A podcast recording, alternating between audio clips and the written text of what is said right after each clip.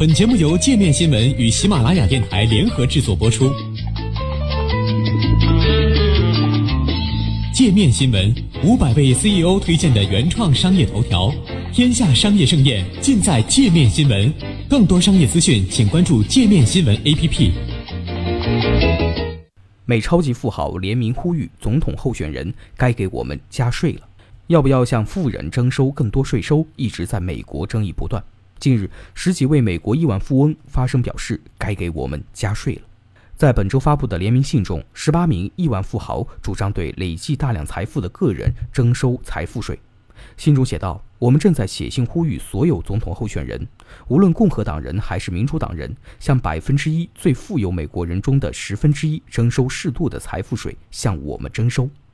联名信中指出。百分之一最富有美国人中十分之一的财富，几乎与收入较低的百分之九十美国家庭的总财富相当。除此之外，数以百万计的美国中产阶级每年已经在为他们最主要的财产缴纳财富税，也就是为房屋缴纳的房产税。信中还指出，二零二零年大选，民主党总统候选人伊丽莎白·沃伦、贝托·奥鲁克和皮特·巴蒂格已经提议征收财富税，但有些想法对美国来说太重要了。不能只是几个候选人竞选纲领的一部分。联名信同时强调，他们没有为任何候选人背书。信中提到的民主党竞选人沃伦曾建议对资产超过五千万美元的家庭每年征收百分之二的财富税，对资产超过十亿美元的家庭每年征收百分之三。这项建议如果施行，有望十年内增加二点七五万亿美元财政收入。另一名民主党总统候选人伯尼桑德斯也提出了一项类似的提案。他打算对华尔街的巨头们征税，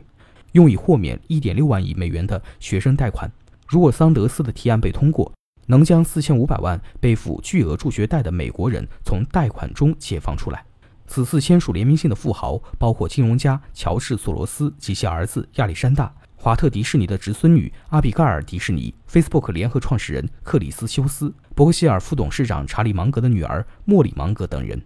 此外，还有一位匿名人士。阿比盖尔·迪斯尼多年来一直批评现任华特迪士尼 CEO 罗伯特·伊格尔的六千五百六十万美元薪酬太高。联名信写道：“我们这些签署这封信的人享有不同寻常的财富，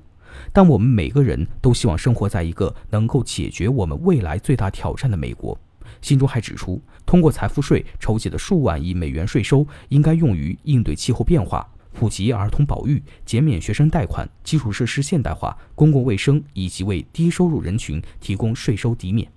CNN 报道指出，这封信并不是美国富人第一次呼吁对自己征收更多的税。巴菲特曾说过，他被征收的税率居然比他的秘书还要低，这完全是错误的。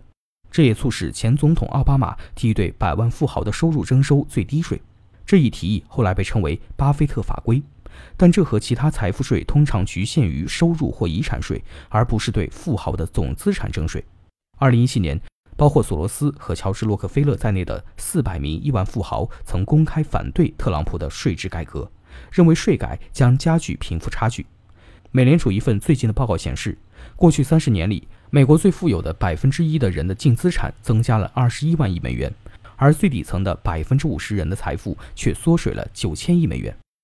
今年四月，全球最大对冲基金的桥水的创始人达利奥也表达了对美国收入不平等的担忧。达利奥一篇长达八千字的博客文章中写道：“贫富差距日益扩大是一种国家紧急状态，对美国构成生存风险。”